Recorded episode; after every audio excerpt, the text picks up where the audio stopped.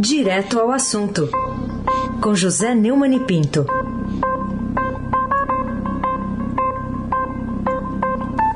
Oi, Neumani, bom dia. Bom dia, Aysen Abac, Carolina Ercolim. Bom dia. Almirante Nelson e o seu transatlântico no sul. Laís Gotardo, Moacir é, Biasi, Clã Bonfim, Manuel Alice Isadora. Bom dia, melhor ouvinte, ouvinte da Rádio Eldorado 107,3 FM. Aysen Abac, o tríplice colorado dos 3 a 0. Muito bem, falando com o Neumann do 5 a 1 Vamos falar aqui, você sabe aquele ditado, né? Quem procura acha, né? Só que às vezes não acha. E o, o Estadão destaca hoje no blog do Fausto Macedo que aquela subprocuradora que não viu crime no presidente Bolsonaro sem máscara tinha atribuído uma infração sanitária a um desembargador sem máscara na praia. Como é que é isso? É, eu quero aqui agradecer a Raíssa Mota que me propiciou uma oportunidade de comentar esse absurdo. Né? Antes de se opor aos pedidos para investigar se o presidente Bolsonaro cometeu crime ao sair sem máscara e causar aglomeração na pandemia, sob o argumento de que o comportamento teve baixa lesividade, que eh, não, não é comprovado que isso ajuda a combater o contágio, a subprocuradora-geral da República, Lindora Araújo, bolsonarista, de confiança do bolsonarista e petista Augusto Aras, tinha visto o potencial crime de infração à medida sanitária preventiva em caso bem semelhante. Em outubro do ano passado, representou no Superior Tribunal de Justiça contra o desembargador Eduardo Siqueira, do Tribunal de Justiça de São Paulo, que ganhou o noticiário quando foi flagrado humilhando um guarda municipal que lhe pediu para colocar máscara de proteção durante o passeio pela Hora de Santos. O caso ganhou repercussão depois de um vídeo de abordagem viralizou. Né? A senhora Lindora entrou com um recurso contra a decisão do tribunal que barrou a abertura de uma investigação.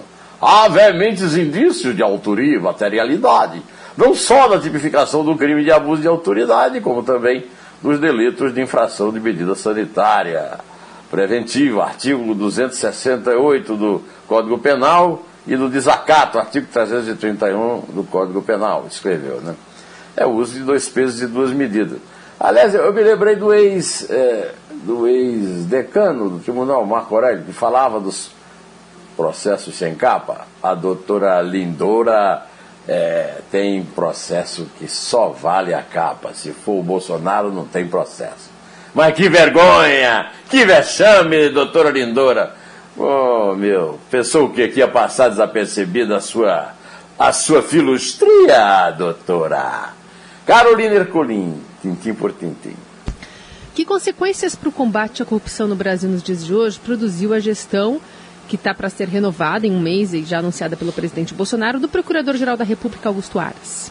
É, a oportunidade também que a, a Lindora nos deu é comentar essa nota da coluna da Bela Megara do Globo, dizendo que depois de acabar com os modelos das forças-tarefas da Lava Jato nos estados, a Procuradoria-Geral da República decidiu rebatizar o grupo responsável por atuar nas investigações da operação que envolve autoridades com foro privilegiado. Agora, ele se chama Grupo de Trabalho para Operações Criminais do, Superior, do Supremo Tribunal Federal, coordenado pela subprocuradora Lindora Araújo, que no ano passado protagonizou um embate com os integrantes da extinta Força Tarefa de Curitiba foi acusada de fazer uma manobra ilegal para copiar dados sigilosos. Ladra de dados, doutora! Ladra de dados, pelo amor de Deus.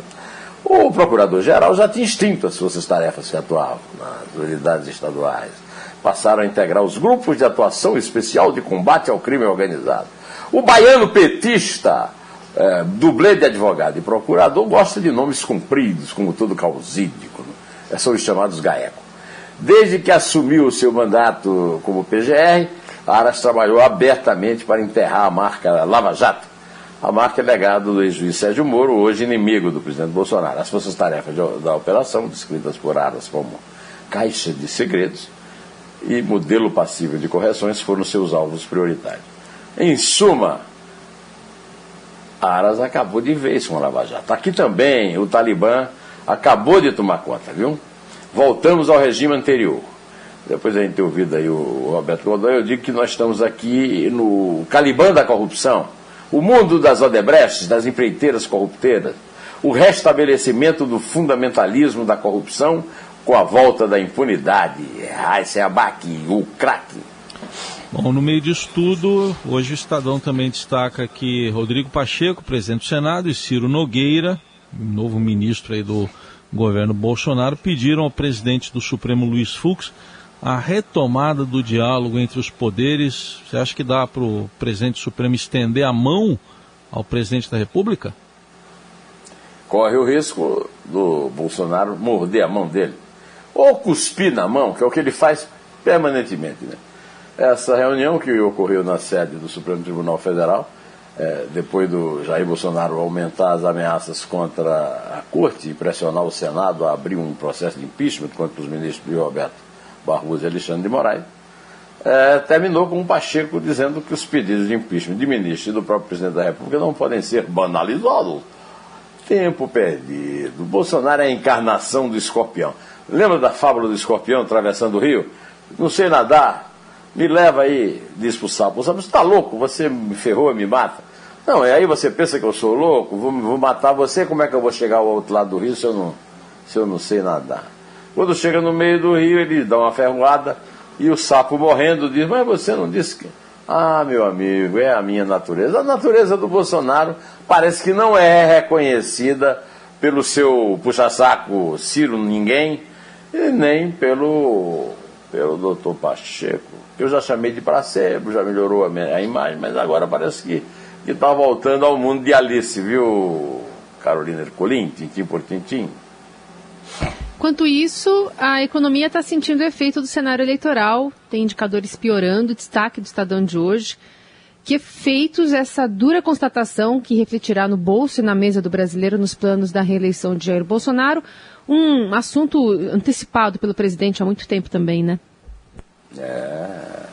Uma reunião realizada ontem entre diretores do Banco Central e analistas de instituições financeiras deixou clara a preocupação e a economia entrou no modo eleição. No geral, o mundo está batendo cabeça, está batendo na tecla de que a eleição já começou, resumiu um participante do encontro, que não quis ser identificado. Né? Olha, está sendo destruída na prática, e na mesa dos brasileiros, principalmente dos mais pobres, a tese estúpida da, da direita imbecil de que a economia é, prevalece sobre a vida. É uma tese indefensável só podia ser da autoria de um artilheiro que se orgulha de sua modalidade, que é matar. Matar. Um presidente de matar. Aí se abate. O craque. Ainda nesse tema aí, Neumann, saiu um relatório do IPEA dizendo que a má resposta à Covid elevou o custo para o Brasil. Então, isso aí atrapalhou ainda mais a situação presente ficou naquela disputa entre economia e saúde também, né? É. O IPEA, é bom lembrar, é um órgão oficial. Instituto de Pesquisa Econômica Aplicada, IPEA, é um órgão oficial, né? É, o estudo indica que países com pior desempenho no controle de disseminação da Covid-19 19 acabaram sofrendo as maiores perdas de atividade e, consequentemente, precisaram lançar mão de pacotes fiscais mais generosos para mitigar os impactos econômicos e sociais da pandemia. E o Brasil está entre elas. Né? A correlação apontada pelo IPE fica clara. Elevado o número de mortes pela doença e queda de 4,1% do PIB no ano passado. Tombo que não foi maior porque houve uma injeção de 524 bilhões de reais em despesas adicionais só em 2020. Isso é o que o Nelson Rodrigues chamava de óbvio ululante a primeira regra a ser combatida pelos negacionistas do mal, liderados pelo capitão terrorista das bombas nos quartéis e no aqueduto do Guandu, Carolina Ercolim, tintim por tintim. E o TSE estuda a regra para cortar renda de canais políticos, né? Também pensando em 2022, pensando como é que isso pode atrapalhar as eleições, já que rola muita desinformação e fake news nesses canais, né, Neumann? É, o, o, o Carolino, inclusive a Polícia Federal disse ao Tribunal Superior Eleitoral que as redes bolsonaristas reeditam estratégia de Trump e usam fake news e polarização para antecipar a campanha. É bom lembrar que a Polícia Federal também é um órgão do Estado, mas está sob intervenção, desculpe, sob interferência do Bolsonaro, conforme o, o, o Moro é, denunciou quando saía do Ministério, mas ninguém investigou, né? Olha, o uso da liberdade de expressão como pretexto para desinformações é tão falso quanto essas desinformações que são chamadas de fake news. Parece mais sofisticado em inglês, mas é pior. Com uma terrível agravante, o Bolsonaro pertence a um grupo de golpistas terroristas que sabotou o exército e o, em nome de um soldo melhor, né, um pagamentozinho melhor para ele, pago por nós, e, um regime, e o regime militar. E agora mente a respeito de sua idolatria nos retratos que ele pôs na parede do seu gabinete de deputado federal de todos os presidentes militares da história do regime ou da ditadura, do que quer que seja. Ô, Carolina. Desculpe, conta pra mim, conta. conta. é três. É dois. É um, em pé.